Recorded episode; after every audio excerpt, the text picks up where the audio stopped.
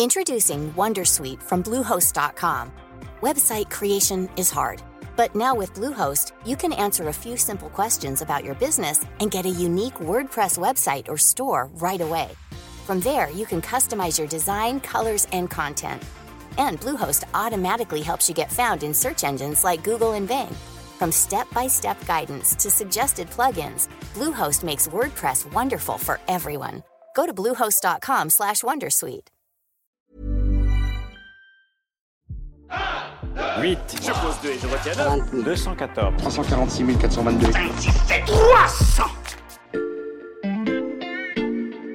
Bonjour, c'est Charlotte Baris. Bienvenue dans La Loupe, le podcast quotidien de l'Express. Aujourd'hui, on zoome sur un chiffre 60 milliards d'euros. 60 milliards d'euros. 60 milliards d'euros. 60 milliards d'euros. 60 milliards d'euros. 60 milliards d'euros, ça représente par exemple le prix de 152 Airbus A380 ou le PIB d'un pays comme la Slovénie, mais ce n'est pas du tout ce dont il est question ici. Alors pour tout comprendre, j'accueille Béatrice Mathieu, grand reporter et spécialiste économie à l'Express. Bonjour Béatrice. Bonjour Charlotte. Ces 60 milliards d'euros, Béatrice, ils n'appartiennent pas à n'importe qui. Non, ils appartiennent aux collectivités locales. Tu sais, les communes, les départements, les régions, Mhm.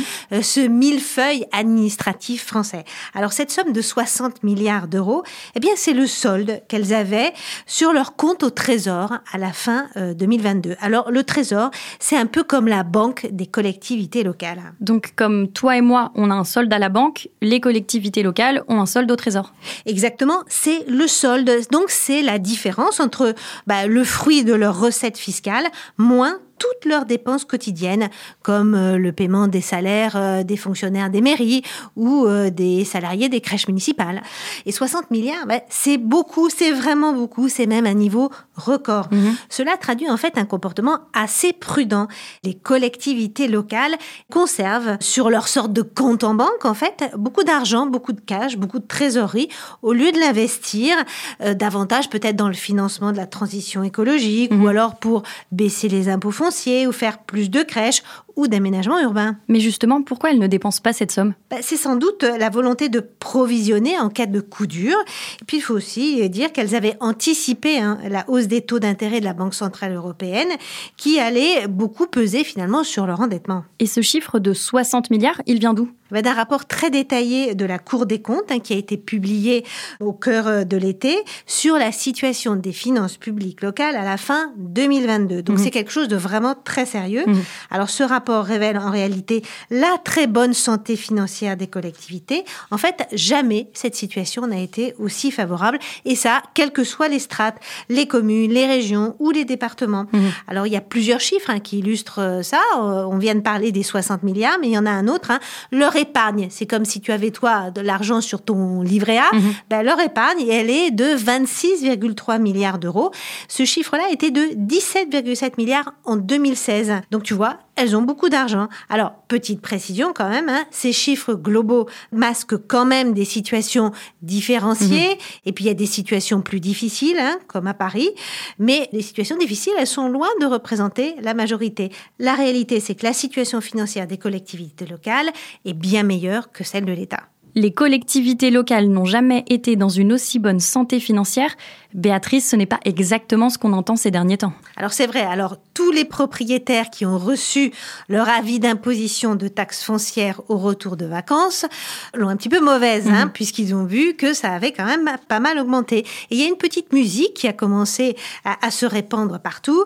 Si la taxe foncière a augmenté, c'est parce que les pauvres collectivités locales sont prises à la gorge financièrement, coincées entre la suppression de la taxe d'habitation et la violence du choc énergétique. Alors, quand on voit effectivement ce chiffre de 60 milliards euh, d'euros, on se rend bien compte que l'histoire est en réalité un petit peu différente.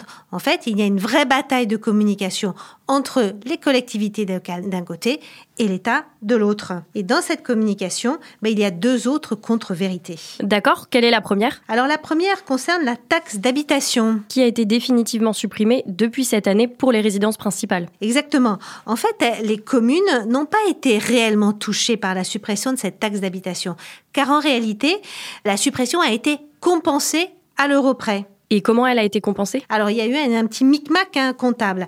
Avant, la taxe foncière était perçue à la fois par les départements et à la fois par les communes. Mmh. Et la part qui revenait au département bah, a été reversée intégralement aux communes. Donc, elles reçoivent aujourd'hui tout le fruit de la taxe foncière.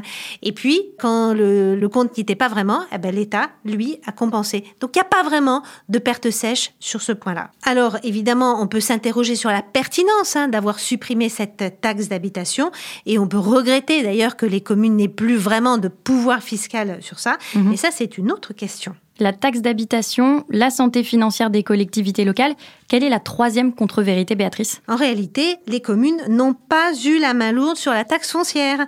Faut faire attention à l'effet loup parisien. Mhm. Alors, près de 85% des maires n'ont pas augmenté leur taux d'imposition.